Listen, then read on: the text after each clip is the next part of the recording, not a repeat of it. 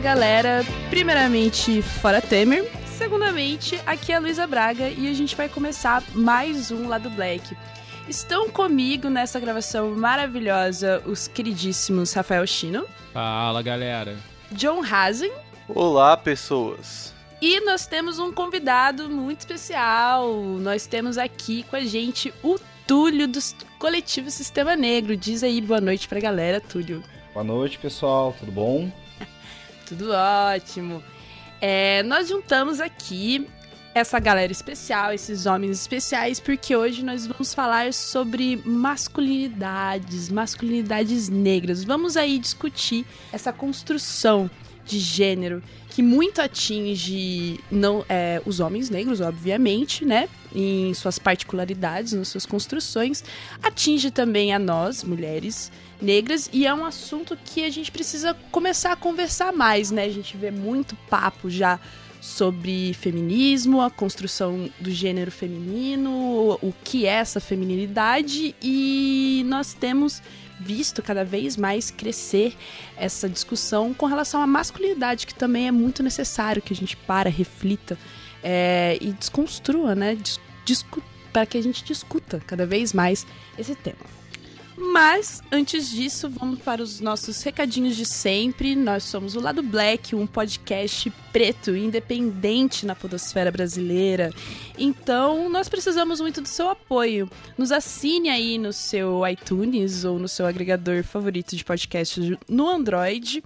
Faça parte da nossa patatinha na internet, o lado Blackers, o nosso grupinho maravilhoso. Tem link no nosso site, ou você pode procurar no Facebook também.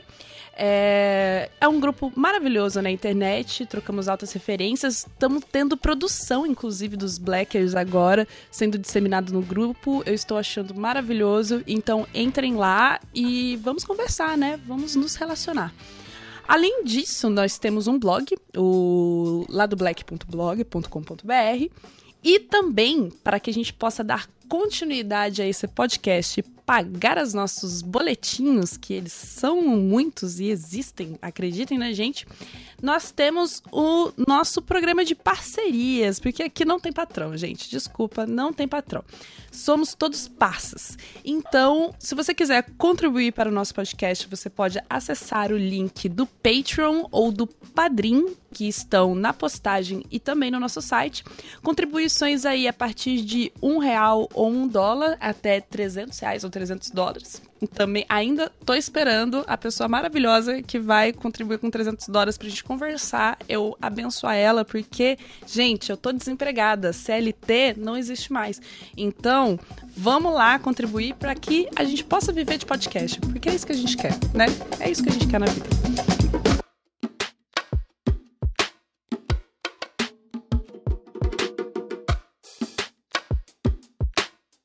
Lado, lado,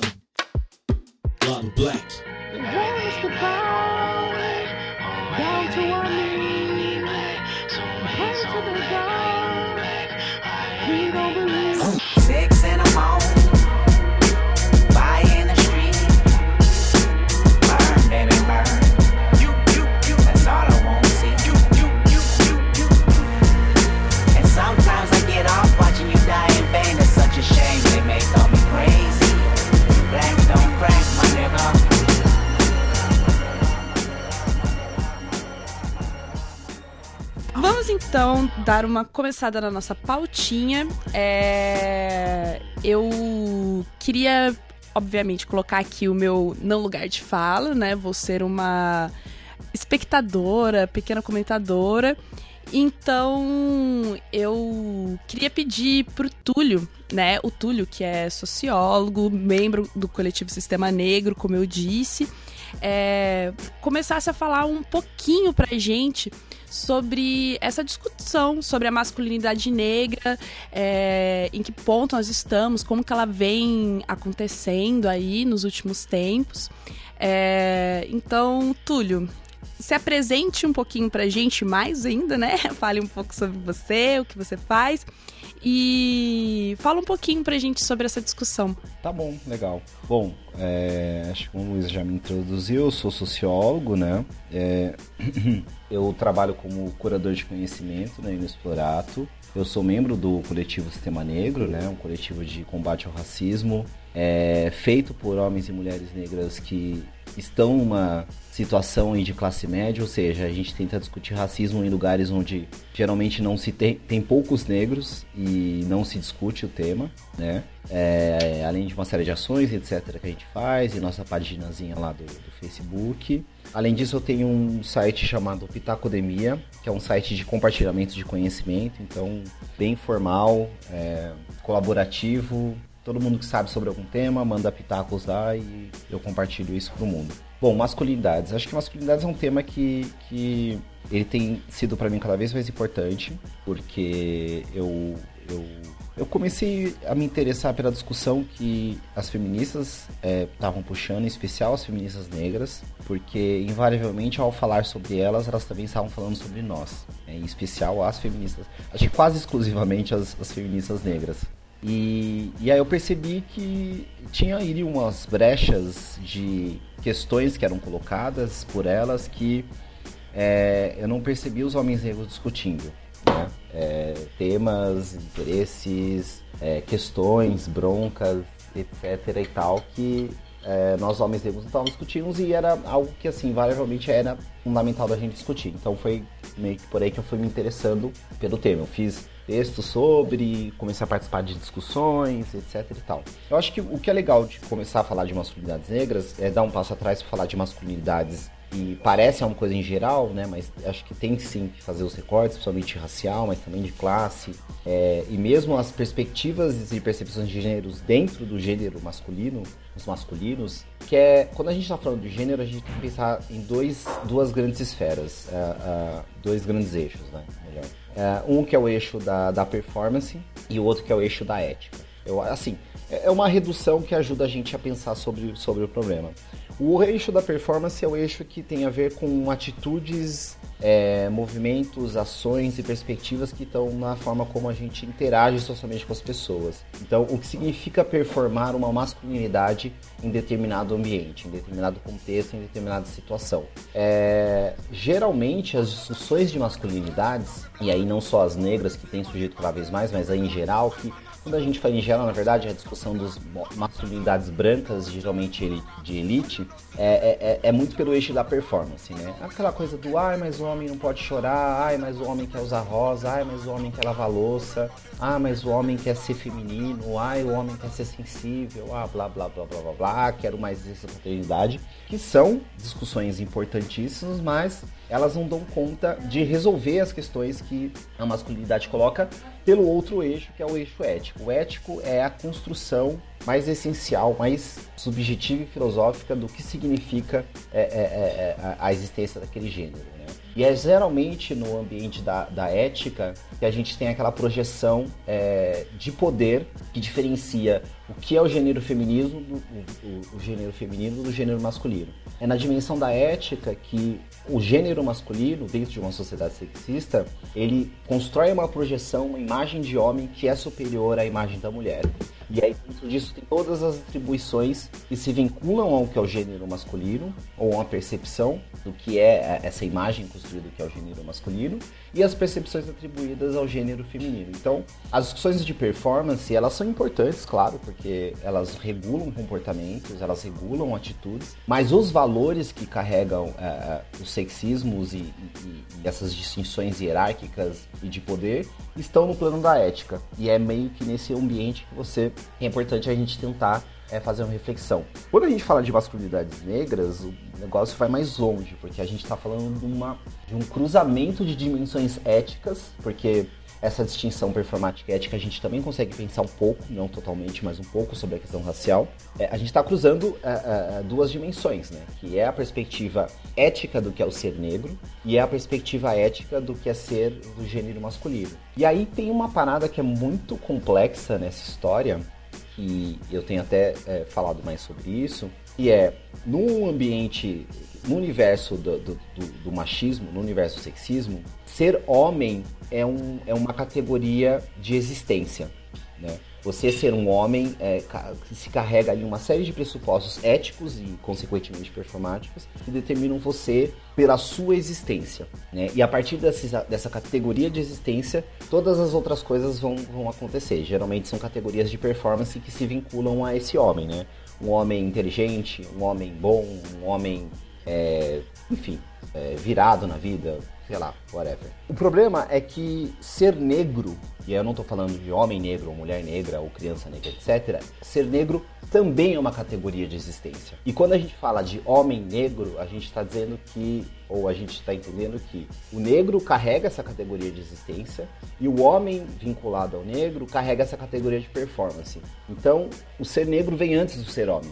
E o, e o homem negro, ele na verdade performa uma categoria do que ser homem. Eu sei que parece um pouco abstrato, enfim, longe, mas é, é, é, eu acho que essa é uma das primeiras coisas que quando a gente começa a falar de masculinidades a gente precisa considerar que a, a, a homenidade, né, do ser homem, né, do, do homem negro, não é algo que está dado, porque o ser, o, o ser negro é o que está dado. O ser negro é o que é, é, é coloca a existência de, desse, dessa, desse indivíduo. E aí ele vai construir né, é, é, essa performance que é a performance de ser homem. E obviamente ele vai construir isso porque a gente está falando da herança da escravidão, né, de todos as, as uh, os laços né, afetivos, culturais, sociais, subjetivos que foram cortados nesses últimos 400, 500 anos de história e que não dá pra gente achar agora que a gente vai começar a falar de homem negro, de masculinidades negras, achando que essa categoria tá pronta. Ela não tá. Porque ela é uma categoria de performance, ela não é uma categoria de existência. No caso de nós, homens negros, né? Então, enfim, eu, eu começaria. Tem várias coisas para falar, mas a gente vai continuar trocando, trocando, ideia. Mas eu começaria jogando essa, essa questão, que uma das grandes dificuldades nossas, é, inclusive para estabelecer uma discussão de masculinidades, é pensar que a nossa masculinidade ela é performática, ela não é dada. E a nossa existência de ser negro ela é dada. E quando eu falo dado, não é algo fácil, né? Mas é todas as, as, as, as imposições éticas né, que foram construídas em cima de nós. Né? Esse lugar do perigo, esse lugar do outro, esse lugar do subcidadão, esse lugar, enfim, de não pertencimento e todas essas coisas. Enfim, uhum. é isso. Pode falar? Por favor, gente, o cast de vocês hoje.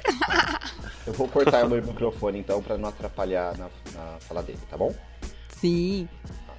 É, não, eu só ia comentar que achei interessante colocar essa questão, né, de como a masculinidade no homem negro é tipo uma performance, né, uma segunda dimensão de construção da identidade, assim, porque o é, é importante, né, que a gente perceba que a masculinidade não é uma coisa só, né, como tu falou, são masculinidades e elas também estão em relação entre si dentro de uma construção que é hierarquizada, né? Uma construção social que é hierarquizada. Então você tem masculinidades que são hegemônicas e masculinidades que são subalternizadas.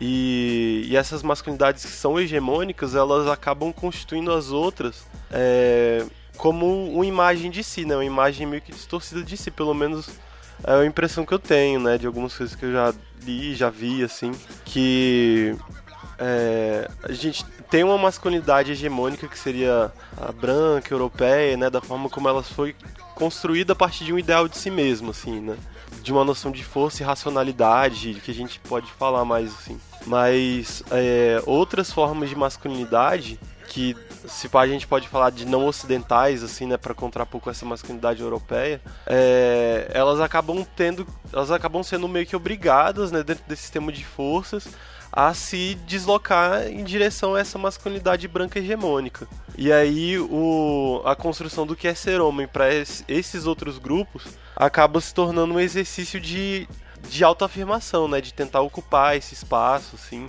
É, pelo menos no, nas discussões que eu já vi sobre é, masculinidade negra, tem muito essa questão, né? De como... E aí eu, as coisas que eu li, assim, são principalmente sobre os Estados Unidos, né? Então não sei... Pode, a gente pode pensar se isso faz sentido aqui mas de como a masculinidade negra nos Estados Unidos acaba sendo construída muito como ao mesmo tempo uma forma de resistência, mas uma forma de resistência causa geros, é, causa vários danos assim, né? Tipo a própria pessoa e a comunidade dela. Uhum. E, é, interessante assim que uma coisa que me chama muita atenção Porque se a gente pensar bem, a gente está numa, numa constante construção exatamente do que é a nossa identidade, saca? Eu acho que isso ainda é algo que é, é, é ainda está muito entrelaçado no que é a nossa construção. E eu fico. E é uma coisa que eu tô. Assim, me, eu fico me perguntando. É, até que ponto a gente tem, ao mesmo tempo, um certo. Um, um, uma cisão, assim, do que, que é romper com essa masculinidade europeia pra gente começar a, a, a fugir da construção que um pouco foi feita em cima de nós, sabe? E a gente busca é, a oportunidade que a gente pode ter de, de construir isso ao mesmo tempo que a gente foge de algo que me parece um pouco, assim, vamos dizer, um pouco imposto, sabe? Essa, essa masculinidade que nos foi um tanto quanto imposta pelo fator da nossa existência numa terra de colônia ocidental, tá ligado?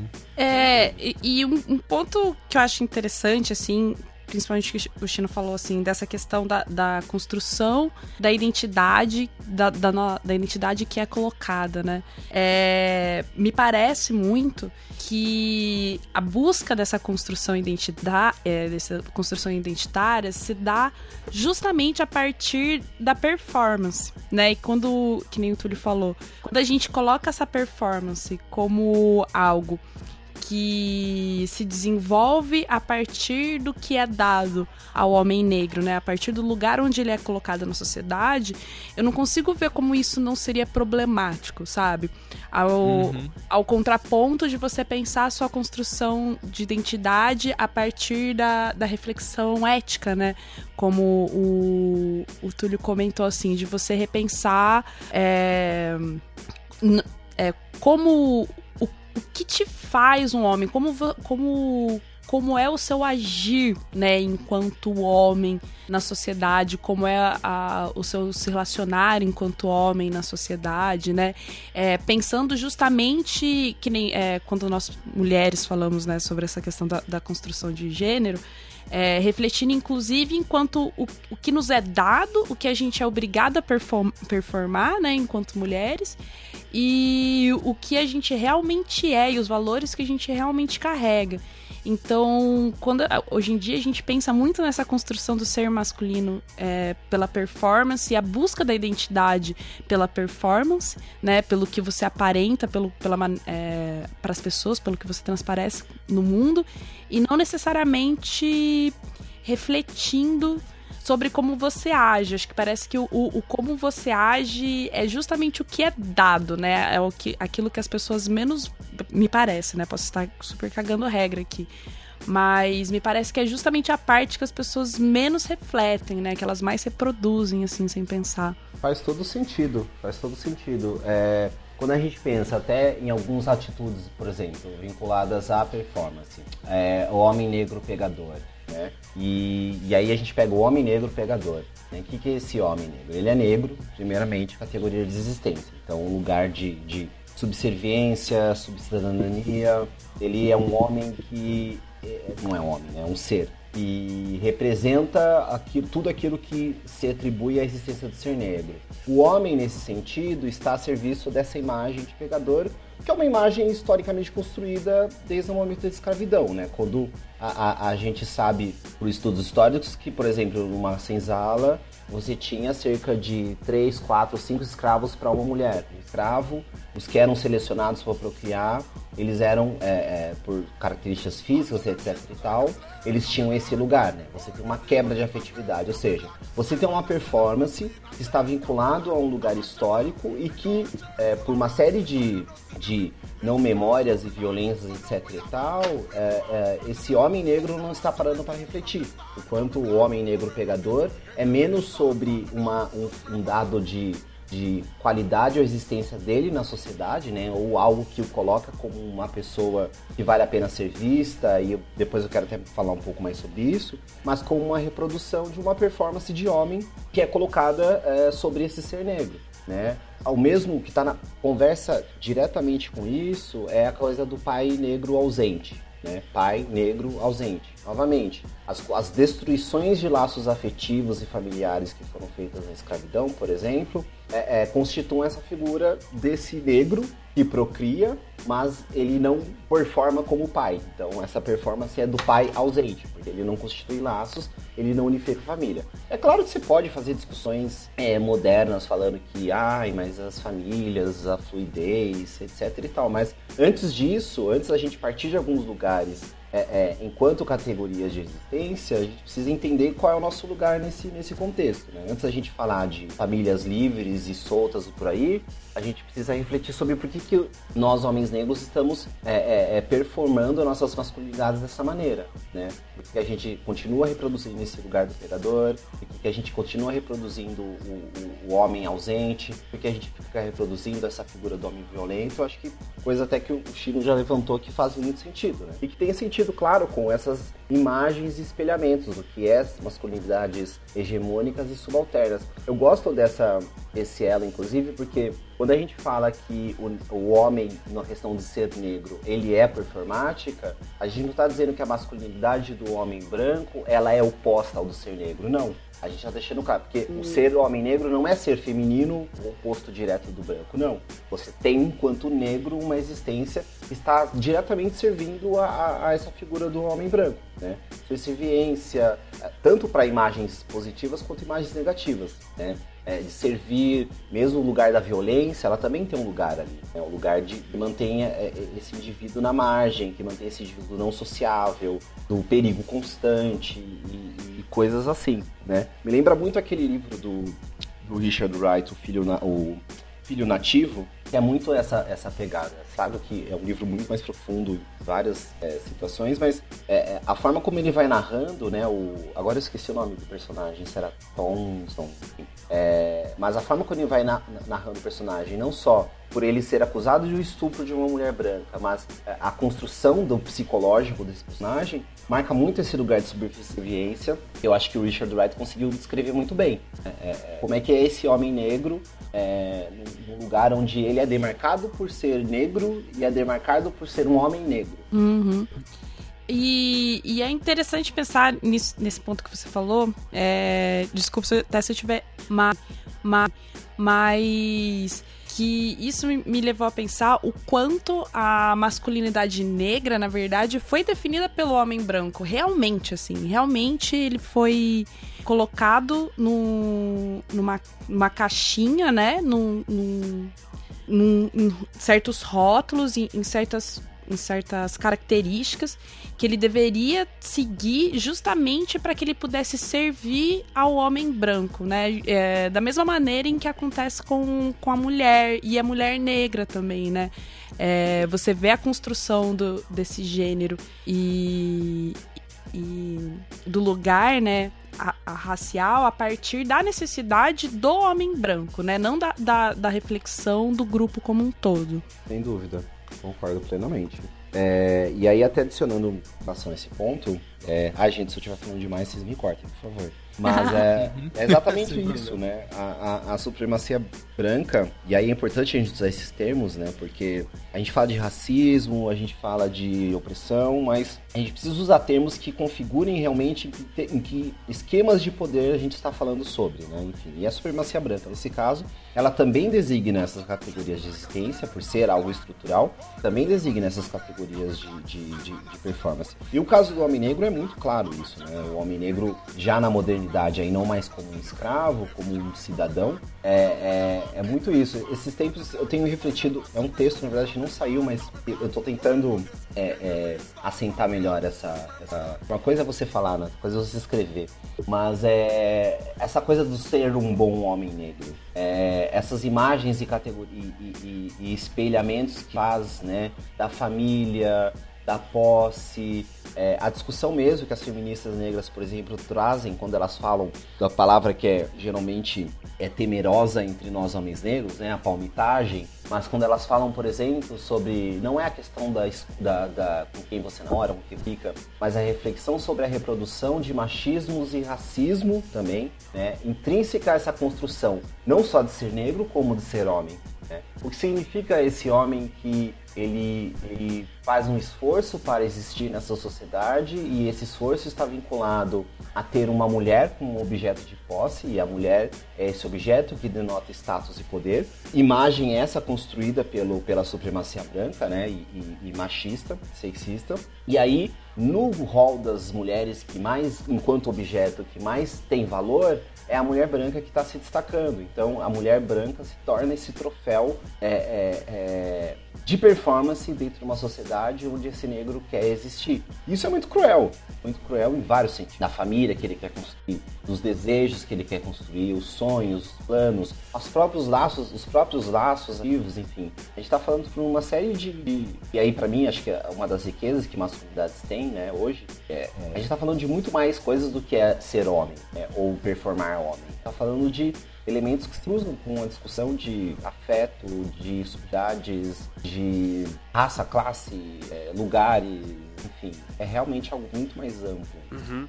E eu acho legal chamar atenção para isso, assim, porque eu tava até pensando que o, essa construção das masculinidades negras também não é, é só, acho que também é, mas acho que não é só um processo de construção de subjetividades úteis, assim, né? Tipo, pro homem branco. Mas também é importante lembrar que o, é, o, sistema, o sistema de supremacia branca, ele também é uma captura simbólica, assim, né? Dos desejos, dos afetos. Então tem uma dimensão em que não só o homem negro é aquilo que o, o homem branco o, trans, o fez, né? Mas ele é também um, um desejo de, de assumir esse espaço de, de masculinidade hegemônica, que é o tempo inteiro negado a ele.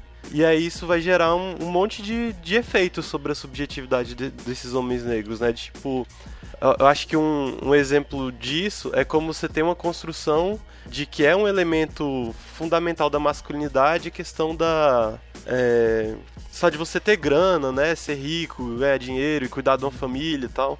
Algo que muitos homens negros têm uma, uma grande dificuldade de fazer, né?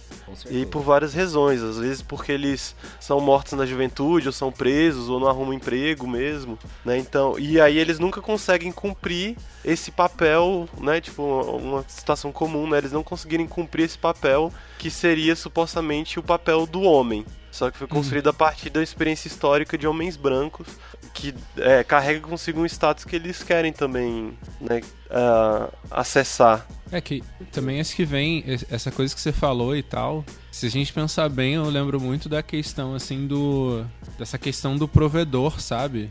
Tipo Isso. Tipo assim, se você é aquele capaz de prover a sua família, você é um bom um bom partido, por assim dizer. Essa questão é essa questão que a gente pode falar assim que é histórica de que esse, esse, cara que ele tinha as posses ele tinha uma relação de poder quanto toda acho que assim não só sobre a um, um, um status em si mas um poder de controle sobre toda a sociedade saca? A sua volta.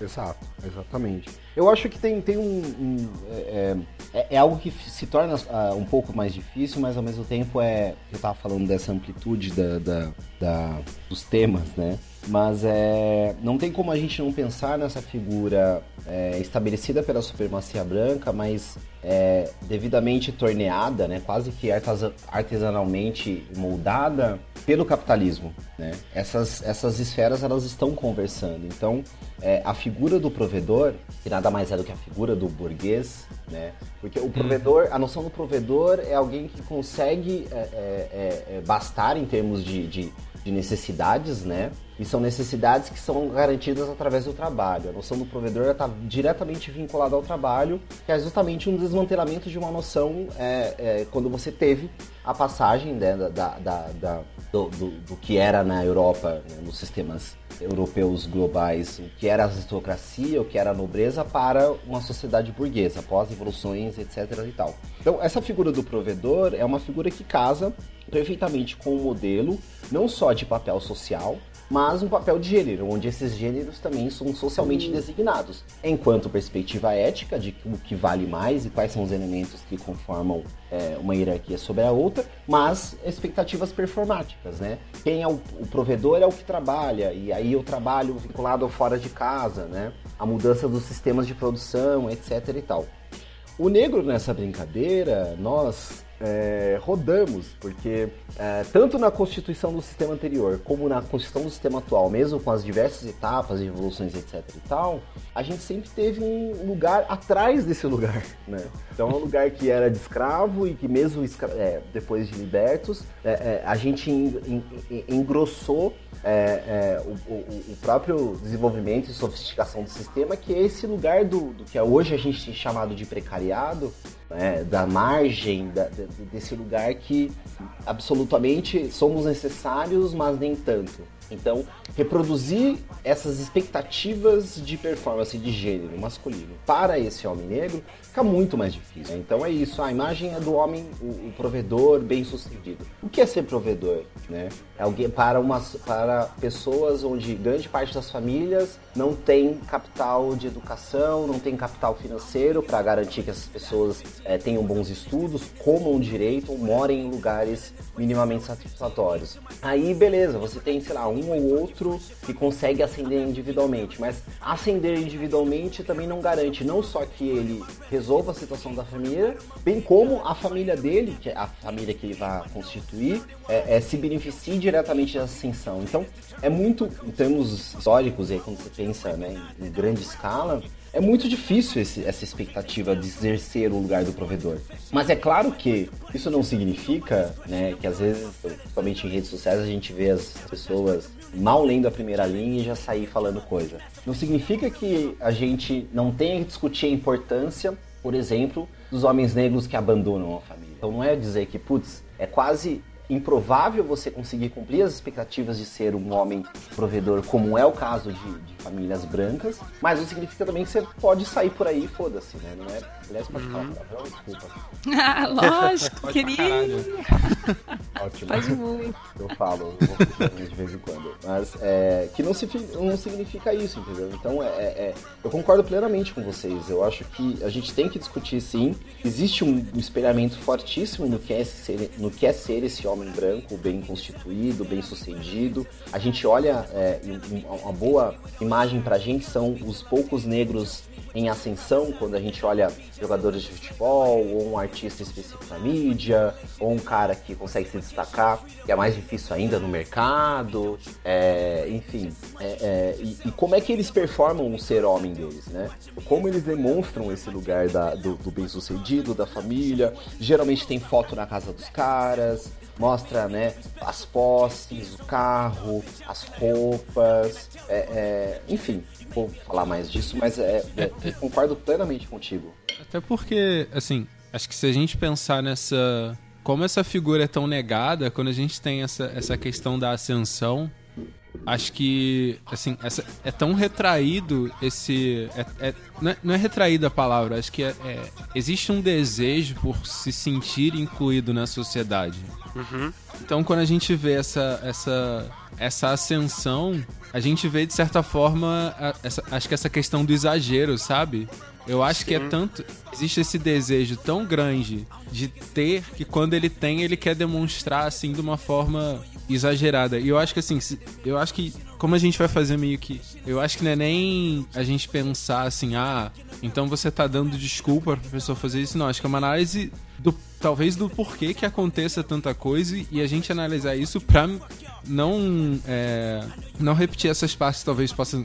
Algumas partes possam ser ruins, tá ligado? Com certeza. Uhum. E então, tava... Aham, pode falar. Não, pode terminar aí. E, e se a gente pensar assim, e, e essa, essa inserção, sabe? Tipo, parece que ele é, é, é quase como um, um, um abandono de, das coisas passadas para viver uma, uma vida inserida na sociedade branca, sabe? É, é, assim, eu quero me inserir e eu vou ter tanto quanto você para você me ver como igual, saca? Com certeza. Acho que é essa percepção que me parece. Aham. Uhum. E eu acho que isso é uma dimensão das respostas possíveis a esses. É a esse tipo de cobrança que existe, né? Eu acho que também uma outra resposta possível, que é bastante comum, é de que uma vez que uma das dimensões do que é esse ideal de masculinidade hegemônica é negado para o homem negro, ele tenta compensar isso, né? Tipo, apresentando outras dimensões do ideal de masculinidade de forma mais extrema, assim, né? Então, um exemplo disso é tipo violência, por exemplo. Né? Do é, de, desse homem que é que é, tem negados um, um local de provedor, né? Que seria tipo ideal dentro dessa perspectiva social. Ele responde isso sendo violento nos espaços que ele consegue ser, né? Também porque ele tem uma capacidade limitada de exercer violência em uma sociedade em que ele é subalterno também. Mas ele exerce nos espaços em que ele consegue, assim. Né? Aí a gente pode falar, por exemplo, de violência doméstica, do abuso de álcool, esse tipo de situações assim. Com certeza. Esse ponto é fundamental, inclusive, também. É muito bem tocado. É...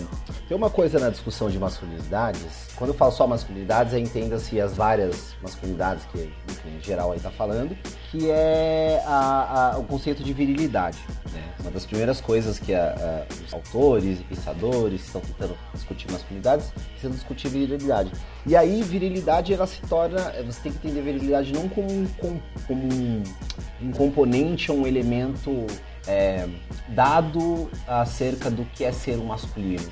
A gente tem que entender, eu acho, é, a gente tem que tentar entender a variedade muito mais como capital. E aí capital no, segundo, no sentido de uma coisa que pode ser acumulada e movida é, no sentido de te colocar numa posição é, em determinada posição dentro da sociedade. O que eu quero dizer com isso? É, ao ser homem, e performar as suas masculinidades dentro da, da, daquela sociedade, o ser viril, e aí todos os elementos que compõem é, o ser viril, que inclusive envolve a violência, a agressividade, o impulso e, e coisas e tal, ele se torna um capital que localiza esse homem que está ali interagindo entre outras pessoas. Só que junto com o capital de virilidade, todos os outros capitais entram em jogo. A gente está falando de capital cultural, a gente está falando de capital social, a gente está falando de capital financeiro, capitais simbólicos que compõem aquele indivíduo na, na sociedade e o, o, coloca ali, né, numa escala de alguém que é mais importante, é menos importante, alguém que ganha melhor, alguém que ganha pouco, alguém mais educado, alguém menos educado.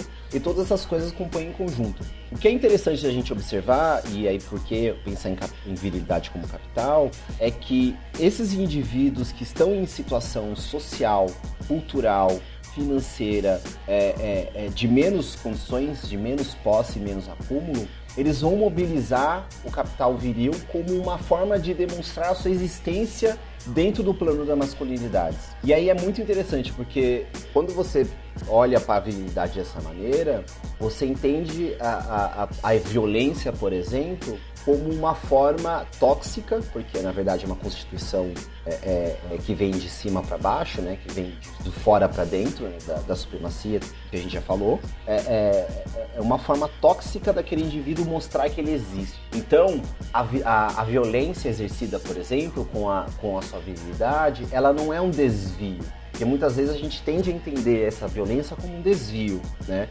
Seja por problemas psicológicos ou mesmo da pressão, etc e tal. A gente entende que tem uma estrutura social que faz com que tenha muita pressão sobre esses indivíduos, nas suas subjetividades, e, e aí a gente entende que a violência exercida por ele vai ser uma consequência disso e, e ele vai sofrer. Na verdade, não. É, é uma consequência, mas ela está vinculada com o todo. Então, a violência, ela é norma. A violência não é um desvio, né? O desvio é o não violento. Né? A uhum. violência exercida por indivíduos que não detêm outros capitais de forma com que ele consiga se colocar e se posicionar naquela sociedade com esses outros capitais, é, é, ele vai exercer o que ele tem, que é exatamente essa, essa, essa, essa habilidade acumulada, é, tóxica e que também tem vários níveis, né? Porque a habilidade exercida por uma mistura de outros capitais desse ser branco é diferente de, do que é para esse ser negro e, e, geralmente periférico e coisas e tal. Então é super importante esse, esse ponto que você falou porque é, é, eu acho que ela é uma das, principalmente na questão de performance, mas é uma das coisas que é, eu acredito que tem que mobilizar muito os debates de masculinidade entre nós homens negros, né, de masculinidades negras, porque a violência faz parte, né, do nosso, enfim, do nosso exercício de masculinidade, do nosso cotidiano, não só de nós, na nossa violência entre nós, mas obviamente das mulheres e das crianças, né? das pessoas que sofrem diretamente com essa, com, com essa violência. Uhum. E nesse sentido, é, na verdade, eu queria aproveitar esse gancho, assim, que muito do que vocês discutiram até agora, e eu achei isso até uma coisa um pouco sintomática, assim, muito do que vocês discutiram até agora tem muito a ver com essa questão de, da, da performance com relação ao provedor, a sua virilidade, a sua força, né, esses aspectos, assim, mais dados da que a gente expressa da masculinidade, mas uma coisa que eu acho muito interessante, assim, e que a gente pouco aborda é justamente a questão questão do do se relacionar do homem negro. Eu não falo nem do homem e especificamente do homem negro. E eu não falo nem de se relacionar no, no, no, relacionamento afetivo, né? Conjugal, digamos assim. Mas o se relacionar como um todo, inclusive dentro da, da do seu grupo, né? Dentro do, do, de amigos, pais, né? O seu, o seu relacionamento entre si, que pelo menos é, transparece ali uma uma ah, uma falta, né, desse ou, ou, não uma falta, mas como que eu posso dizer assim, uma superficialidade nesse se relacionar, né, no sentido que nós vemos assim é, o homem enquanto um, um ser sentimental muito solitário, né? Dentro, dentro do que ele passa, dentro das suas angústias, dentro das suas felicidades, fragilidades, etc. É, você vê o, o homem é, passando, né, é, para a sociedade toda aquela questão da, da, virilidade, da sexualidade, do homem provedor, etc. Mas você pouco vê o homem falando com os outros ou entre si sobre questões do, do seu psicológico, do seu sentimental, né? Dessa ordem, assim. Como que vocês veem isso? Que eles falassem um pouco sobre. É, é, é interessante isso que você falou, porque é uma questão assim que me, me vem muito nisso. E é interessante que você fala que é uma coisa que eu noto muito. É porque eu acho que assim, na figura do, do homem em si existe uma. Primeiro uma percepção de. Ele precisa ser. Como é que eu vou dizer? Ai, fugiu a palavra é como se ter sentimentos, se expor. Isso é interessante que é uma questão assim social muito que existe existe muito essa questão de assim, você expor seus sentimentos, expor o seu eu, é expor a sua fraqueza, como se for ser alguém forte seria que, que para mim não, não faz sentido.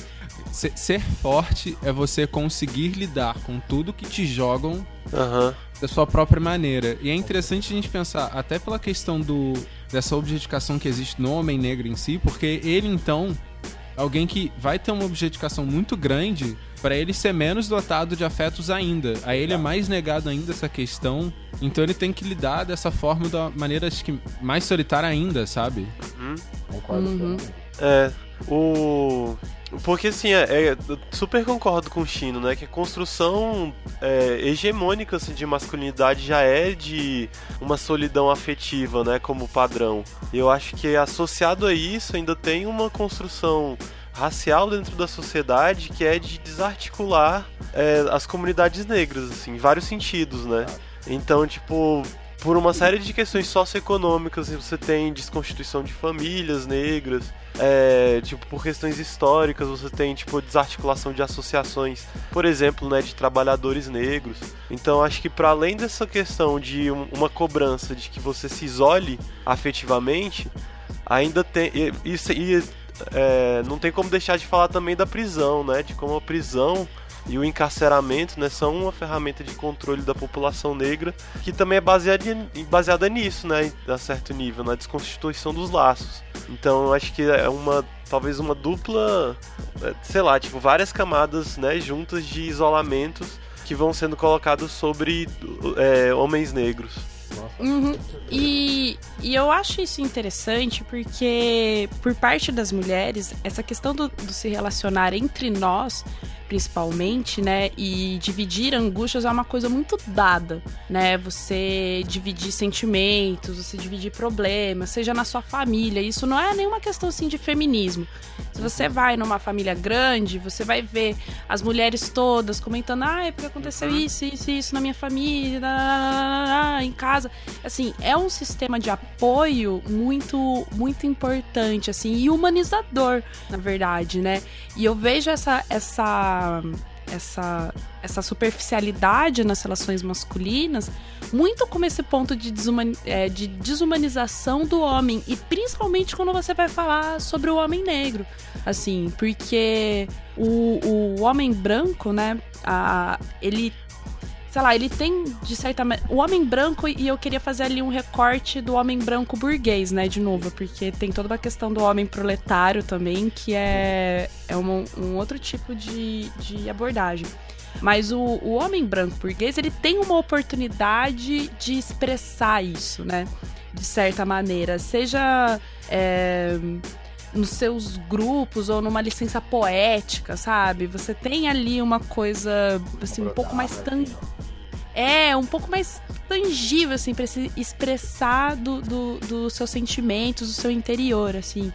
E, isso o humaniza, porque quando a gente vê, né, hoje em dia a gente vê o, o homem que fala, o homem que chora, o homem, né, o, o, aquele o estereótipo que o, que o Túlio colocou no começo, né, de performance, que a gente coloca até, quando ele tava listando, eu falei assim, nossa, perfeito esquerdomacho. É o homem que, que quer chorar, é o homem que quer, né, usar flores e, e etc, assim o que, de certa maneira, é válido, assim, é válido demais, é, a gente precisa muito disso.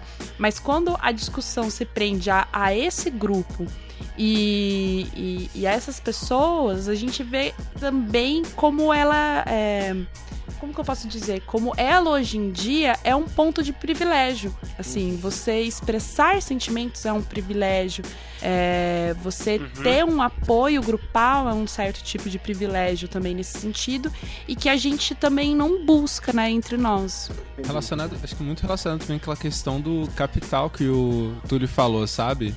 Acho que como o homem branco ele tem essas outras formas de exercer quem ele é, ele pode se dar o privilégio de uhum. se. Vamos dizer assim, se. Eu vou, vou usar a palavra enfraquecer, mas eu. Sim, sim, não muito. nesse sentido, mas de se enfraquecer nesse ponto, sabe?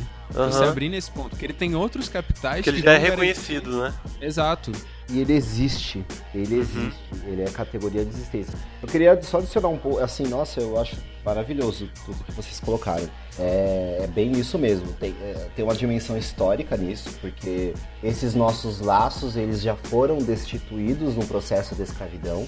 Isso é uma coisa que é, é, eu acho muito bonita as análises, principalmente na filosofia, quando elas falam, por exemplo, da desintegração do indivíduo da modernidade, como essa fragmentação ela, inclusive, Marcuse, por exemplo, quando ele fala da morte do desejo e a quebra desses laços do indivíduo moderno, esse processo, de uma outra maneira, ele já aconteceu com nós negros durante a escravidão, quando foram quebrados não só esses laços é, é, de comunidade, laços é, afetivos, é, é, é, emocionais, culturais, familiares, de parentesco, etc e tal, mas os próprios laços do eu, né, do subjetivo, que foram uhum. Praticamente mastigados pela máquina que era a máquina de desumanização do racismo e da escravidão. Isso só piora num contexto é, é, contemporâneo, né, pós-capitalismo, porque o capitalismo ele já desintegra o indivíduo numa perspectiva, numa racionalidade que o coloca em, em, em constante competição com o outro, né, uhum. e o neoliberalismo faz esse serviço assim é, maravilhosamente bem. E você coloca esse indivíduo que, que, que está em competição com o outro como indivíduo que já está quebrado, tem um filósofo, meu filósofo favorito, que é o Cornel West, ele fala, né, das, das nossas feridas ontológicas causadas pela supremacia branca escravocrata, escravocrata é, você só tende a ter um indivíduo que não tem nenhum senso de capacidade, e o nome disso é inteligência emocional, para constituir afetos e, e, e, manter esses afetos. E os afetos é isso, não é só é, é, casais, né, o, o amor, mas é, é, é o amor, de certa maneira, mas com o amigo com a irmã, com um colega, com um cara que mora na frente da rua, etc e tal. Porque esses laços eles estão praticamente esmigalhados, né? Internamente por contas históricos, né? Por uma ferida histórica que essa supremacia constantemente vai mantendo, né? Essa negação constante do que é ser negro e o ser negro que não é inteligente, não é bonito, não é desejável, não é um cidadão pleno, não é confiável, etc e tal, mas sistêmica, onde a lógica da competição, né, a norma da, da, da competitividade entre os indivíduos também impere. Então, a possibilidade desse, dessa, desse ser conseguir é, exercer seus afetos, tirado ainda todos os outros capitais que a gente já falou, é assim, é muito difícil, né? É, é bem difícil mesmo. Diferente do homem branco que tem essas outras, mesmo é, veiculado na, na lógica da competitividade, porque ela de fato, enquanto o sistema não escapa a ninguém, mas ele tem outras formas de constituir laços através, de, através desses outros capitais. Seja para o interesse financeiro, por exemplo, e a gente olha, a elite é a que mais tem grupos e associações, né? Tá uhum. Tá desde os maçons ao clube do jockey, ao clube da associação dos advogados, associação da,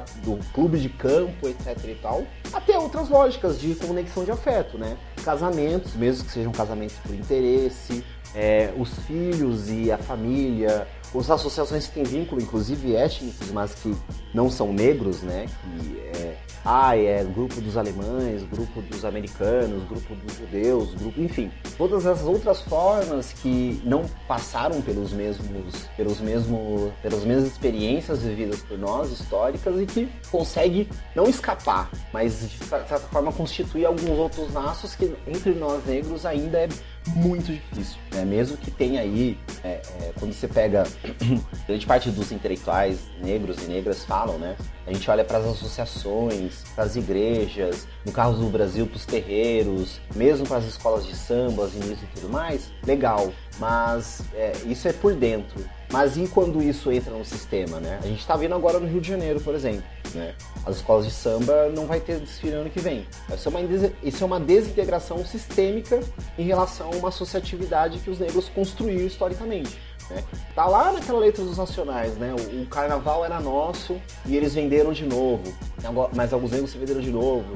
Brancos em cima, negros embaixo ainda é normal. Ou seja, essas, essas associações, esses laços que é, minimamente ou eles são resgatados ou eles são é, é, minimamente construídos para tentar fugir dessa lógica, né? A lógica que é, é, é, é, da constante degradação, é da constante desvalorização de nós, elas acabam sendo quebradas pelo próprio sistema. Enfim, chega de maneira implacável. Então, sim, é muito difícil esse cara né, é, ser um brother, mesmo que a gente use muito esse termo, mas a brodagem entre, entre nós negros é muito difícil. E é claro que tem gente que vai ouvir o podcast e falar, mas isso é um absurdo, eu tenho meus amigos do samba, eu tenho os meus amigos do futebol, os brothers do rap, os mano tamo junto, mas é, a gente tá falando de laços, laços profundos uhum. constituídos, né? Laços de confiança, laços de interação. Esses laços, sim, são cada vez mais difíceis de acontecer. É, uma coisa que você comentou assim, me veio uma coisa aqui.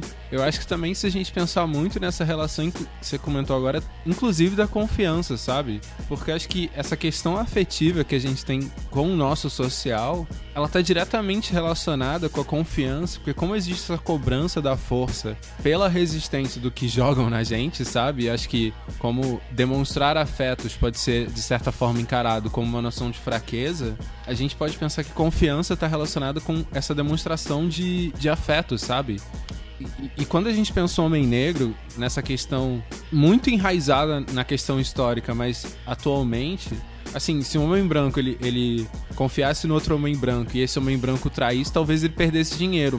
O homem negro podia morrer, sabe? Exato. Se ele planejasse uma fuga, se ele planejasse qualquer subversão do sistema em que ele estava, ele era o elo mais fraco e isso poderia significar o fim da vida. Então acho que existe nessa relação de confiança do negro essa essa exatamente o contrário, essa desconfiança uhum. de tudo. Isso impede a demonstração de afetos, sabe?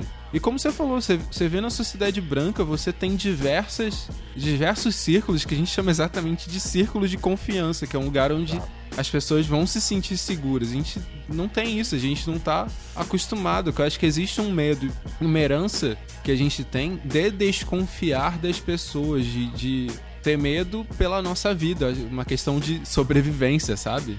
Exatamente, exatamente. O próprio coletivo, o Sistema Negro, a gente, além dessa coisa de sermos negros de classe média, estarmos em lugares que muitos negros não estão e tentar faltar racismo nesses ambientes, ele, e isso foi parte de várias conversas nossa, mas é, ele tem muito a ver com isso, né? pra gente. Essa construção de um círculo de confiança, né? Um lugar onde essas trocas, essas possibilidades, e aí não só confiança para nós que estamos do coletivo, mas confiança em relação a tudo que o coletivo faça, né? A festa que a gente vai fazer, um texto que a gente vai escrever, uma ação específica que a gente vai participar, mas é tentar é, é, é é, digamos assim, espalhar essas conexões, de, nossos, nossos parceiros, né, que vai desde a Baticu a é, coletivos específicos é, e muitos deles periféricos aqui em São Paulo, Baquira, por exemplo, é, é, Bichanagô e por aí vai, é, construir esses laços de confiança, né? É claro que as possibilidades ainda são muito pequenas e são muito contextuais, né? Que é uma festa, um evento, uma mesa, né? Um evento que a gente faça aqui, no, aqui em São Paulo, a gente tem uma parelha Luzia, que é um espaço também de construção de confiança, né? um território de construção de confianças, mas que é, é, é, uma, é uma forma, é uma tentativa, mas é muito difícil, é muito difícil, porque é, o sistema, por cima e por baixo, ele vem passando como um trator, né? Seja nas nossas Ele, ele já inspira a competitividade, né? Com que certeza. já é terrível pra, pra gente pensar uma relação de confiança. Com certeza, com certeza. É, é muito difícil, mas, bom, não deixa de ser fundamental, né? A gente não tá. Uhum. E e pegando uma, uma onda também, né, na questão do relacionamento, é, e agora sendo específico aí para os relacionamentos é, familiares, né, conjugais e tal. Eu acho muito interessante o, o refletir sobre é, relacionamentos entre negros, assim, porque dentro do, do feminismo é, quando a gente vai fazer o recorte da questão da mulher negra, a gente vê muito forte a, também essa questão do dividir, né, do compartilhar enquanto relacionamento, de você de você que a gente está preso aqui num, num, num, estado de solidão, né? Que mesmo quando você está compartilhando a sua vida com alguém, né? Você tem um relacionamento, você é casado, você é mãe, tem filhos, você vive num, num estado de eterna solidão, né? Porque muitas vezes esses relacionamentos se baseiam na questão do dever, né? Do você você tem um dever enquanto mãe, você tem um dever enquanto mulher, enquanto cuidadora e provedora da casa, né? Porque a mulher ela tem a mulher negra ela tem essa essa tripla função, né, em prover para casa, cuidar da casa, ser mãe, ser mulher, né, de de uma pessoa. E quando a gente vai abordar essa questão no, no homem negro, eu pelo menos sinto muito essa necessidade de, de ver o, o homem negro é, enxergando a sua própria humanidade para que ele possa também enxergar a humanidade na sua parceira, né? Para que ele possa é, parceira ou parceira no caso, inclusive, para que ele possa para que ele possa estar tá ali presente naquele relacionamento, presente naquela família, porque da mesma maneira como a, a essa essa, essa vivência para a mulher negra é muito baseada na obrigação, para homem também é, né? Como vocês falaram, a questão do ser provedor e tal, né? Tá muito ligada a, a questão da família. E eu tava fazendo umas leituras hoje com com com os depoimentos assim de, de, de homens falando que a paternidade para eles era, era a responsabilidade. Né? A, a palavra que definia paternidade para eles era responsabilidade, era responsabilidade financeira, é, às vezes relacionada à responsabilidade é, de tarefas, né? Do, do, do, criar um filho, do, do viver, né? Em família que às vezes eles colocam, ai ah, não, quando eu tenho oportunidade de, de dar um banho no meu filho, de levar o meu filho para a escola, de fazer a lição com ele, eu me vejo ali exercendo a paternidade nesses momentos específicos mas você também pouco discute e pouco fala sobre essa necessidade de se envolver afetivamente com seus familiares, né? Seja com seu companheiro, seu companheiro, com seus filhos, assim, né? É uma coisa também bem truncada nessa, nessa questão, né? sem dúvida. É a questão da inteligência emocional, né? Se a gente não desenvolve essa inteligência, é, é que a expressão inteligência emocional parece aquelas coisas de livro de autoajuda, né? Acho que eles, enfim, eles meio que cooptaram, mas é, na verdade é um termo que existe na, na psicologia cognitiva e sim, é importante a gente considerar, né? Inteligência emocional é exatamente essa capacidade que a gente desenvolve de se conectar com um outro, né, e estabelecer laços de afeto, que são é, trocas, é, é, é, confiança, é, tá me fugindo uma palavrinha que tem a ver com isso, confidência, enfim, é confiança. E, e sem dúvida, eu acho que para esse homem que não consegue, né, esse homem negro, que não consegue pensar ou não reflete sobre a sua condição de ser homem negro nessa sociedade, né, no contexto onde nós vivemos hoje, dificilmente ele vai conseguir reconstruir, né? E quando a gente fala do, dos processos de desconstrução, a palavrinha mágica das, da, das modernidades, a gente está falando, na verdade, de processos de reconstrução. Esses laços, eles já existem. Se eles não existissem, é, não, não haveria humanidade, né? tanto socialmente quanto subjetiva, é, subjetivamente. É, reconstruir esses laços para conseguir se conectar. Agora, é difícil, é difícil, é, assim, a, eu pessoalmente falando, muitas das fichas sobre a relação dos meus laços de afeto com a minha família, em especial com minha mãe, com minhas irmãs, tem a ver com os aprendizados que eu tenho com a minha namorada negra, né? Com uma mulher negra, feminista e que nas coisas que ela discute, nas coisas que ela escreve e até nas broncas que eu levo, e sempre tem bronca, né? Faz parte. É, eu aprendi muito é, a refletir sobre a reconstrução desses meus laços. E não é que quando a gente fala reconstrução dos laços, quem vai ouvir vai pensar, nossa, ele é brigado com a família, ou não. Não, eu tenho uma relação com, com minha família, assim, excelente, com meus pais, com minhas irmãs, mas é, é, que tipo de relação? Né? Que tipo de afeto, que tipo de entrega, que tipo de, de relação. E isso é uma coisa que muitos dos nossos nomes negros evitamos, assim. Primeiro pela questão do machismo, ou seja, de novo, né, a imposição de uma perspectiva da supremacia branca, de uma noção de homem, de masculinidade. Segundo, pelas próprias questões do sistema, o que te impõe nessa construção de ser um homem provedor bem-sucedido, uma série de outras necessidades ou coisas que você deveria tomar como primordial e que deixam essa família, esse relacionamento, esse afeto para trás, né? E, e, e, e, aí, obviamente, a própria dificuldade da construção da afetividade no caso de ser negro. Então, mistura essa, essa, essa sopa aí, né? Sopa bem abjeta e tóxica e, para pensar nossa realidade e construir nossa inteligência emocional é muito difícil, né? Mas é um processo. Então, é, é, e eu acho que ele pode, no meu caso em específico, tem muito a ver com isso. Ele pode sim ser ativado pela, pela conexão afetiva com a parceira, né? Que é, um, que é o meu caso. Meu caso específico tem muito a ver com isso. As experiências e trocas e, e relação de laços que eu tenho com a minha namorada, com a namorada, com a Stephanie, acabou impactando também nesses outros laços que, que, que principalmente vinculados é, é, é, à minha família. Mas enfim, eu queria ouvir de vocês também, Tino, Jack, que, que vocês pensam sobre.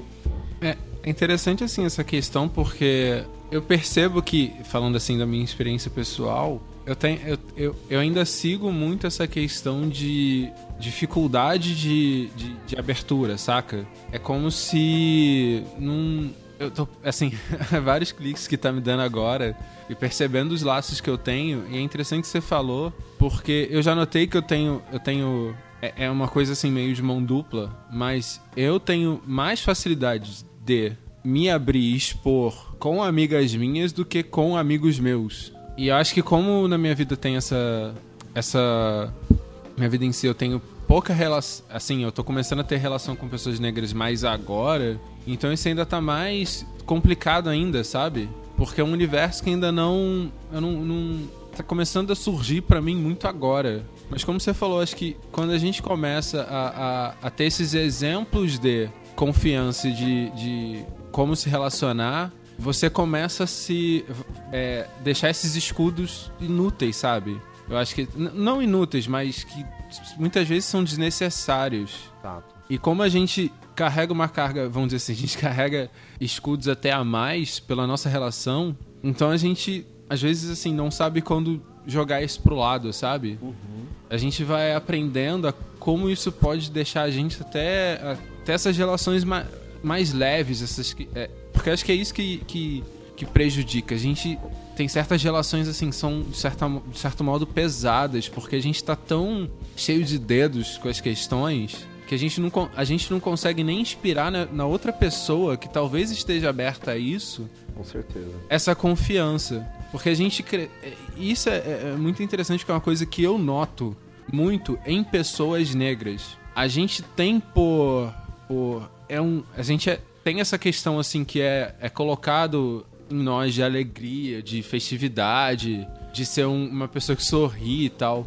Mas nós, como identidade, temos tantas cicatrizes, tantas coisas para curar, que muitas vezes a gente se fecha, sabe? A gente Fica na defensiva, né, o tempo todo. Fica na defensiva. Ao mesmo tempo a gente consegue ser alegre, ser ter esse, esse assim, não deixa de ser um estereótipo, mas uma coisa que acontece é ter essa relação com a música, com a arte, com a festa, com a cultura.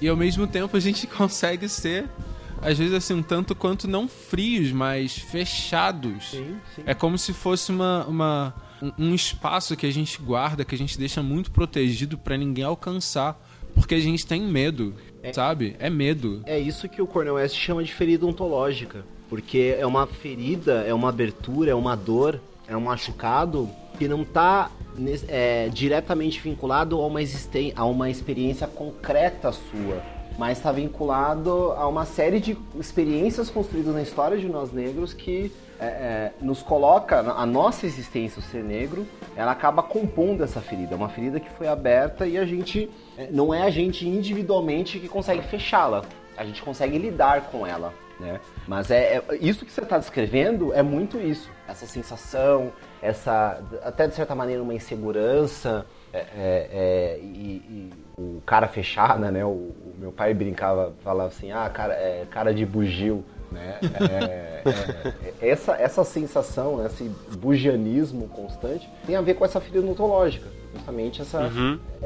essa dificuldade de, de, de lidar que está vinculado com coisas que você não consegue nem explicar, né? Uhum. Mas estão lá. Uhum. E a gente Exato. age assim. Né?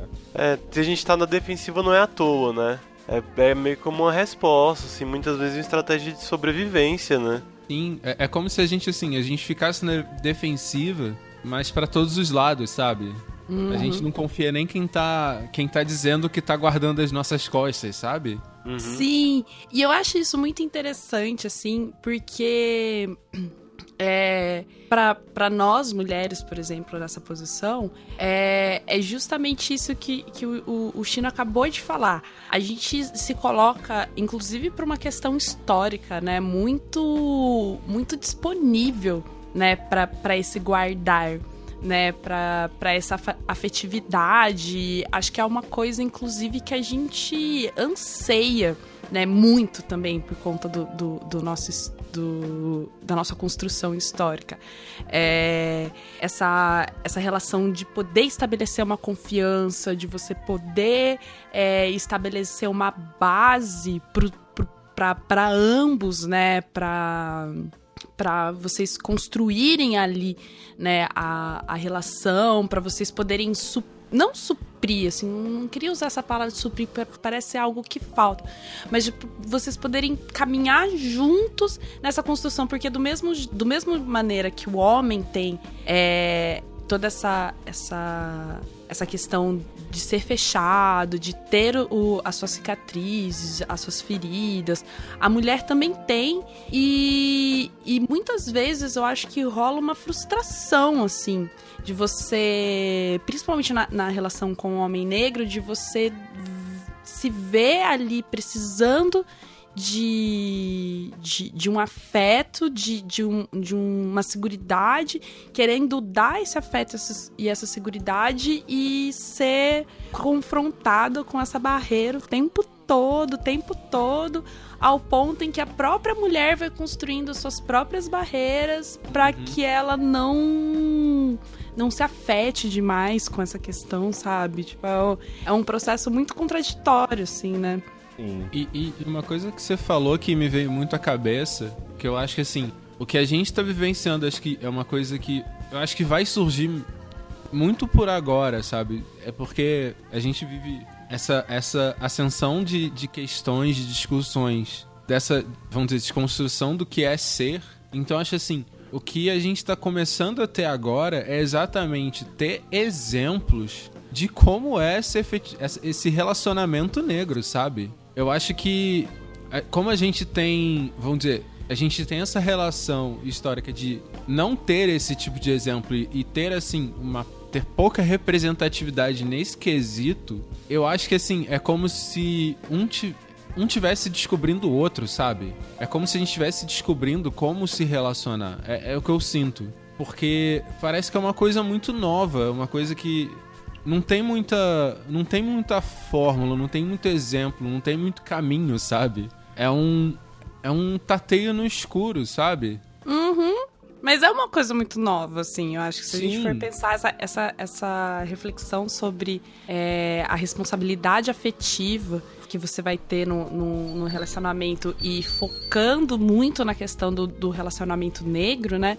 É, é uma construção muito recente, né? Apesar da gente ter aí construções Ai, apesar não, porque eu pelo menos vejo muito isso na minha família, assim, é a, a as construções, a dinâmica familiar, né, entre, entre os homens e as mulheres, é, da, do meu pai, né, da geração do meu pai para trás, ainda são muito entruncadas. Então a gente uhum. vê essa geração se reconstruindo é, e redefinindo o que é esse se relacionar. E justamente por ser uma construção, por não ter uma fórmula é, correta de você seguir, acho que parte muito do princípio da pessoa se predispor a fazer esse exercício, sabe? É, vai ser na base da tentativa e erro, obviamente, que nem o Túlio falou, vai ter bronca, vai ter discussão, vai ter decepções, expectativas frustradas, mas é preciso a, a predisposição para você estar tá ali fazendo essa construção junta. E, e é justamente essa predisposição que a gente precisa que as pessoas tenham cada vez mais, sabe? Exato, concordo plenamente. É, é, é na verdade, uma disposição para. Vai se piegas o que eu vou falar, mas é cada vez mais as análises e coisas que eu tenho lido vai nesse movimento. É uma, é uma disposição para o amor, né? Bell Hooks fala disso, o Cornel West fala disso, o Audre Lorde fala disso, o Abdias não usava esse termo, mas ele falava sobre isso, o Guerreiro Ramos não falou diretamente, mas ele fazia grupos de psicodrama no Teatro Experimental do Negro nos anos 40, e era sobre isso, enfim. É, é, é essa disposição para o amor, que é, não é bem um amor romântico, mas é um amor de uma conexão plena do seu eu com o seu corpo, né? Corpo, mente, alma e, consequentemente, com a comunidade, com os outros corpos e mentes e almas que estão em torno de você. E essa disposição ela é difícil, né? Mas é, é, é uma disposição, né? É uma, é uma vontade de, é um interesse de e, consequentemente, um esforço de, porque ela vai ser ativa. Né? O não ativo, o passivo, a gente já tem. E é o desencontro, é a violência, é essa sensação de não pertencimento, de degradação, é, que alguns, o, Cornelius chama né, lindamente de niilismo negro, né, a sensação da falta de sentido, a falta de significado e a falta de amor. Isso passivamente a gente já tem. Né? É, o que a gente precisa ativamente é construir essa disposição para o amor, para estabelecimento desses laços. O amor ao seu, ao seu ser eu, ao amor ao seu ser próximo. Que parece um pouco papo de cristão, né? Mesmo eu não sendo cristão, mas é, é é, no fundo, a gente está falando sobre reconstrução de laços de comunidade e de identidade, né? de uma humanidade que nos foi negada e que é, a gente precisa criar estratégias para que essas, essa humanidade é, é possa emergir e existir né? É, é, plenamente. Uhum. Silêncio. Besteira? Não, não. não, pensando. Uhum. Isso acontece às vezes, tá? Às vezes, assim, tipo, a gente fica pensando no, no, no que foi falado, então. Às vezes, quando tem pulo por alguma pauta seguinte, tem isso também. Eu não sei nem sim. Agora, eu só queria falar mais uma coisa, né, em relação a essa coisa do, dos relacionamentos. E tem muito a ver um pouco com o papo anterior da, da coisa do ser homem. É, eu acho que também a gente tem que tomar cuidado, e isso tem a ver até com umas discussões que eu vejo por aí, grupos, depois e tal, é, da gente não ficar tentando pospor expectativas que tem a ver com o contexto atual contemporâneo, é, expectativas de relacionamento dentro desses espadas de reconstrução. O que eu quero, o que eu quero dizer? É, eu não acho que o estabelecimento do amor entre pessoas negras, seja homem com a mulher, mulher com mulher, um homem com homem, eles têm que acontecer nos moldes antigos, é, porque como não tinha, então precisa ter. Mas ao mesmo tempo eu, eu, também não acho que discussões que estão partindo de um lugar de fala de selfies bem constituídos, que no caso o selfie branco e de classe média, né, fazem é, do amor livre, do poli, não sei do que, do blá blá blá blá, também são uma solução. Porque no fundo a gente, dentro da, da gente, dentro do nosso caminho da gente se entender e se encontrar sobre quem nós somos e como nós construímos o nosso afeto, nós vamos construir essas possíveis outras dinâmicas que servem a nós, né? E não simplesmente tentar ficar encaixando é, discussões uhum. do que é ser moderno, do que é o ruhu, é livre, leve e solto, que não, não serve, né? Não serve agora porque é, o homem negro não é essa figura, é, não nos serve agora porque a mulher negra também não está nessa figura, não nos serve agora porque o homem gay negro não está nessa figura, a mulher é, lésbica negra não está nessa figura, o homem trans negro, a mulher trans negra, ou seja, a gente tem uma série de coisas que a gente precisa arrumar dentro de. Tem uma, uma amiga que foi uma das fundadoras do coletivo, que ela saiu, mas ela é a nossa é, figura honorária de representa, que é a professora e artista a Renata Felinto. E ela fala: a gente precisa arrumar casa primeiro, né? Antes de sair é, é, é, querendo é, fazer mil revoluções. Né? A gente existir, a gente ter a nossa casa arrumada, no nosso caso, já é uma revolução. Né? E aí a gente parte para outras, mas primeiro a gente tem que se arrumar, se entender, né? É, é, parar de de umas discussões que eu às vezes eu vejo assim, extremamente ociosas sobre, o, sobre esses temas, é, se arrumar primeiro, né? E aí depois a gente sai pro, pro rebento. Uhum. Eu acho que essa, essa, essa relação que você colocou é interessante porque eu, eu vejo muito. Você comentou uma coisa que eu vejo muito recorrente sobre essa questão. E eu acho assim: nessa construção, a gente não deve ter medo de existirem coincidências, sabe? Exato. Eu acho que essa cisão ela deve partir do pressuposto que vai ser uma coisa nossa, mas ela ela não precisa ser contrária ao que existe ou seguir uma onda nova porque essa onda contrapõe a outra, sabe? Eu acho que assim, é uma perspectiva terceira, sabe? Uma perspectiva nossa. Eu acho Sim. que ela deve seguir esse caminho e, e, e, e, repito, tipo, sem ter medo de existirem coincidências. Se tal tipo de relação é o que a pessoa se sente à vontade, se sente capaz e acho que essencialmente se ela é, é perceber se todas as questões envolvidas quanto a ser negro em si estão pensadas se porque existe essa questão. Amor amor livre por exemplo é uma coisa que entra muito em, em, em discussão se deve se não deve se isso todo todo todo negro ah isso é coisa isso é coisa para os negros não é eu acho que é, é, é entender essas relações Isso. e ter, assim, ouvidos pro outro para entender as relações que afetam ele. para poder uhum. construir isso, saca? Porque às vezes, assim, Concordo. assim, pode existir uma imposição para isso, para seguir uma, uma, uma onda que chega agora, e às vezes você tá atropelando o outro, que não tá preparado para isso. Porque existe uma série de questões, por exemplo, que a gente pensa a solidão da mulher negra, você tem que colocar isso em pauta, sabe? Você tem que colocar isso em ficha. Você tem que saber que aquela pessoa tem toda uma relação com, com o seu gênero que tem que ser colocado em pauta, tem que ser colocado na relação entre os dois, sabe? Exatamente. Uhum. Eu vejo que é muito a questão de, de você se enxergar enquanto humano, né? Acho que para nós negros uma questão fundamental é essa, nos enxergar enquanto humanos, nos enxergar a, é, enxergar a nossa necessidade enquanto humanos, né? Especificamente sobre essa questão de relacionamento, né? enxergar a nossa necessidade, porque daí a gente vai ver realmente a pluralidade que é né, essa necessidade para as pessoas, para nós, é, as possibilidades que tem e para enxergar o outro nesse processo também, né? Porque é uma coisa plural, né? Querendo ou não, é uma coisa, coisa plural. Você tem que conseguir enxergar a, a, a mulher negra que vai ter é, dentro de si várias questões relacionadas à, à, solidão, né, da mulher negra, que vai muitas vezes contrária a essa discussão, por exemplo, do amor livre, que, que é colocado hoje em dia, né, de relacionamentos poliamor, relacionamento aberto, etc., é, que são contraditórios a necessidade da, da mulher negra isso enquanto grupo, né?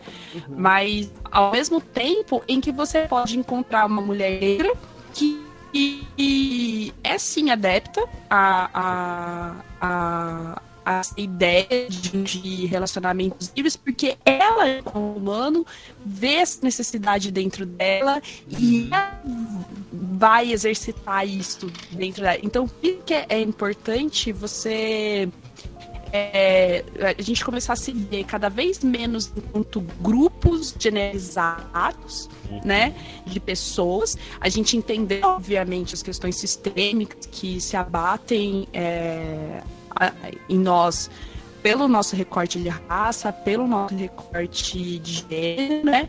Mas para além do, desse grupo uniforme, né, que a gente tem que fazer para conseguir teorizar as coisas, enfim, a gente nas nossas relações interpessoais enxergar humanos. E não enxergar enquanto humanos também, não nos enxergar enquanto só um fruto da, da, da sociedade, enquanto um, um, um reunião de estereótipos X, né? De conseguir perceber a, a unicidade que nós temos em cada um e a pluralidade que nós temos enquanto grupo. Para não acabar reconstruindo né, a sociedade do jeito como ela foi construída, né? Tipo, dentro do sistema colonialista e tal. Que é, que é bem a partir dessa ideia, assim, né? De você criar homogeneidades, assim, né? É, o indivíduo como um um todo, né? O indivíduo como um pleno. O indivíduo que está inserido numa coletividade uhum. é, por laços específicos de pertença, de filiação, mas sobretudo o indivíduo. Eu imagino que vocês devem ter falado isso em The Right People, né? Que uma das, para mim, uma das belezas de The Right People é como essas subjetividades elas estão colocadas em jogo, em jogo, elas são conflitantes e ao mesmo tempo elas se conciliam, porque são várias figuras humanas interagindo é, trabalhando de cara com o estereótipo, mas ao mesmo tempo mostrando como esse estereótipo, na verdade, é só uma das facetas de cada uma daquelas pessoas. E, e no fundo, sobre nós é isso, né?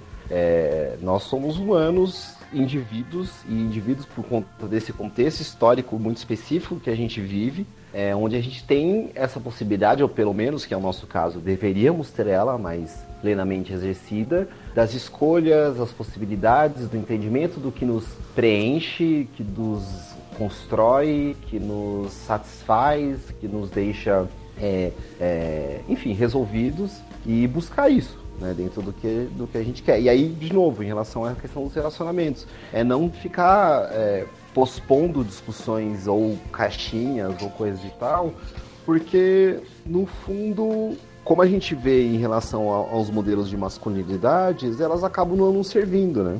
Elas acabam dessa maneira acrítica, sem a gente se entender, sem a gente se constituir, construir, é, a gente só vai estar reproduzindo uma série de coisas que acaba não, sendo tão interessantes, né? De um modo geral. Uhum. Mas também particular. Daí eu tava pensando em a gente ir caminhando para as nossas considerações. O que vocês acham? Uhum. Acho válido. Acho válido, né? É, então, eu queria que a gente, para tipo, finalizar e, e, e, dar uma, uma momentânea nessa discussão, mas esperando que as pessoas continuem essa discussão nos seus espaços, né? Que a gente fala um pouco sobre esse processo de desconstrução e reconstrução, na verdade, dessa masculinidade. É, eu acho que a gente vai até um pouco repetir um pouco o que a gente já falou, porque é um, é um processo que, pelo menos para mim, tem muito a ver com essa questão de humanidade que nós estamos nos reconstruindo enquanto humanos e, por consequência, é, devemos reconstruir a, as nossas, os nossos dogmas de gênero, né? E então, e que a gente fizesse aí uma rodadinha sobre essa questão. E só pra variar, eu queria começar com o John. Eita! É, é você mesmo, querido. Nossa, sou super ruim em considerações finais, assim. Mas, não, pô. Só considera, não precisa ser final, então. Só considera. De novo, só considera. Pra que um ponto final? Né? Sem assim, eu acho que um ponto fundamental nessa história toda é que a gente continue a discussão, né? Porque como você começou falando, a gente já tem décadas assim, né? Tipo, mais de um século, talvez, de discussões sobre a construção do feminino. Só que como a, masculinidade passou tanto tempo sendo percebida como o padrão de existência, né? Assim, tipo, ela simplesmente está aí, não tem o que se discutir. É, a gente acaba se conhecendo muito pouco, né?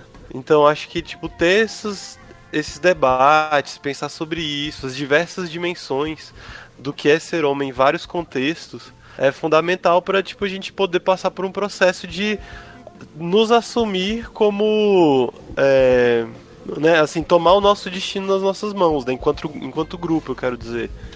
Né, que a gente possa decidir para onde a gente quer ir, né, tipo, que tipo de pessoas a gente quer ser. Não só, tipo, recebendo o que vem do passado, mas né, também tipo, ajudando a construir o futuro, assim. E, e é uma, uma parada difícil, né? Tipo, esse processo todo de pensar sobre isso é uma coisa muito complexa, justamente porque a gente está lidando com é, fenômenos que são muito intrincados, assim, né? Que são muito ligados uns nos outros. Então, tipo, é difícil a gente pensar masculinidades negras, tipo, quando a gente né, toma consciência de que vocês têm que pensar numa construção de, de masculinidade que te põe numa relação de, é, de dominação em relação a mulheres, mas que ao mesmo tempo você está numa relação de submissão dentro de uma sociedade suprematista branca. Né? Então eu acho que uma grande dificuldade de pensar essas intersecções entre, entre opressões e tal é justamente pensar como não tem como a gente traçar é, linhas bem determinadas, assim, né? Você tem algumas linhas de fuga que te indicam para onde, para onde você consegue pensar, mas não tem recortes muito evidentes, né? De quem é o quem é o dominado, quem é o dominador, quem é que tá indo, quem é que tá bem, quem é que tá se ferrando. Então, tipo, o é uma complexidade que a gente precisa lidar, mas acho que o importante mesmo é isso que eu falei, de continuar esse debate sei lá, sou muito ruim mesmo em considerações finais, né? imagina, imagina. É... Chino, por favor. Beleza. É, eu acho assim, tipo, sobre essa questão toda, o que me vem muito à cabeça é que, assim, é, a gente tem que perceber que a gente tá numa construção de, de identidade que, assim, talvez nunca de fato seja construída, sabe? Eu acho que é um, um um caminho que não tem muito. Nossa, vai ficar muito clichê, meu pai. Mas eu acho que é um caminho que não tem muito para onde ir, saca? Uma construção constante do, do que, que é o nosso eu, do que, que é ser, tipo, e, e quanto ao homem, o que, que é ser o homem negro é, pan-africano, sabe? Então, tipo, eu acho que sim, é difícil porque você. As bases vão ser bem mais abstratas, assim, por dizer, do que, que é ser. Isso vai acontecer, mas eu acho que nisso tudo, o que, o que a gente precisa, na real, é saber que a gente tem que, que se abrir um pouco mais, sabe? Eu sempre lembro quando eu tava lendo sobre a falta dos Panteras Negras, quando a, se não me engano, Angela Davis estava contando que elas tinham, elas tinham medo de denunciar a violência do, dos membros, a violência contra a mulher, por medo deles serem presos. Eu acho que a gente tem que, assim, dar um passinho atrás nesse quesito de não colocar mulheres de novo nessa situação, saca?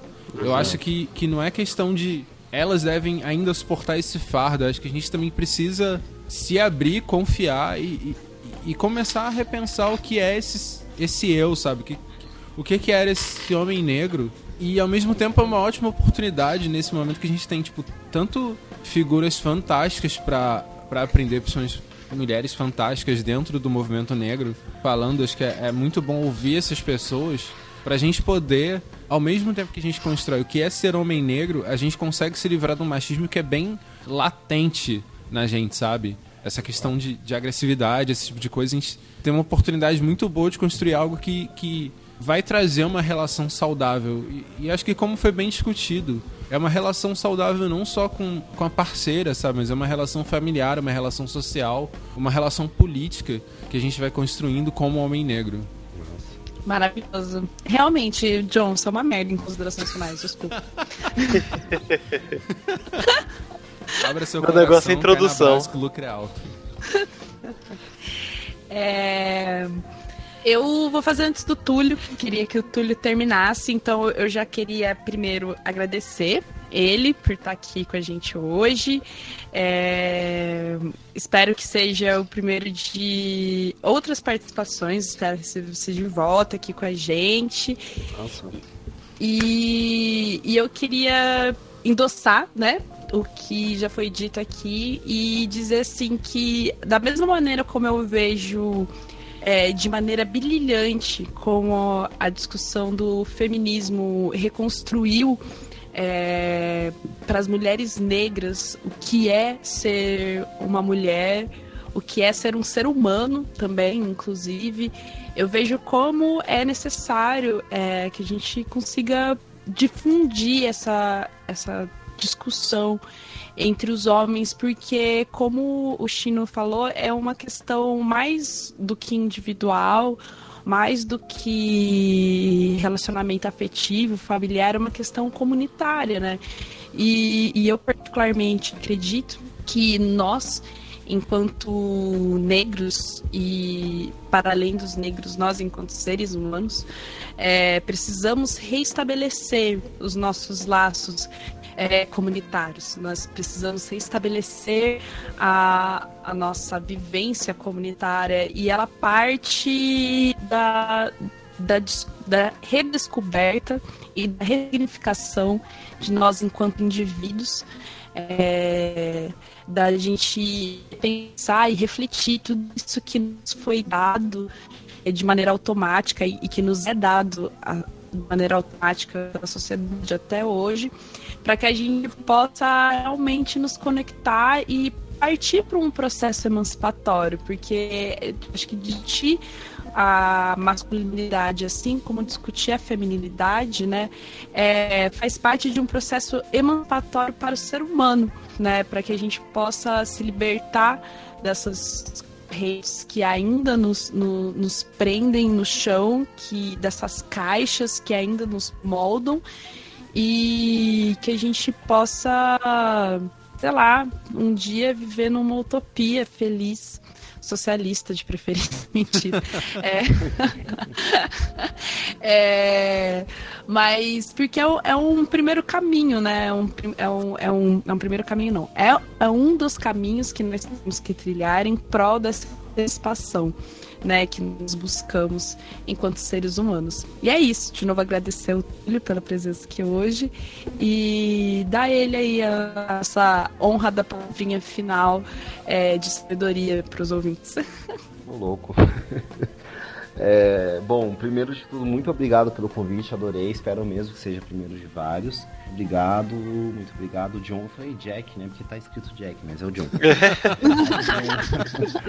muito obrigado, Chino. É, agradeço mesmo, assim, foi muito legal o papo. É, bom, para finalizar, é difícil, mas assim, eu acho que tem três. Eu vou me basear na literatura, que eu acho que literatura é sempre uma coisa legal que e a gente as pessoas mais gente consegue se, se conectar do que só essa coisa de conceito coisa e tal eu acho que são três é, paradigmas que envolvem masculinidades negras que a gente tem que tentar não digo superar mas entender e refletir para a gente conseguir talvez construir esse ou reconstruir esse outro lugar aí que a gente um dia quer mas a gente nem sabe direito ainda o que é o primeiro é o de uma, uma obra do Abdias, que é o Sortilégio, que é uma peça de teatro dele. E é essa o perigo que nós temos enquanto negros de fugir das nossas raízes. E quando eu falo fugir das nossas raízes, não é aquela coisa, é, é, às vezes até um pouco piegas, das matrizes africanas,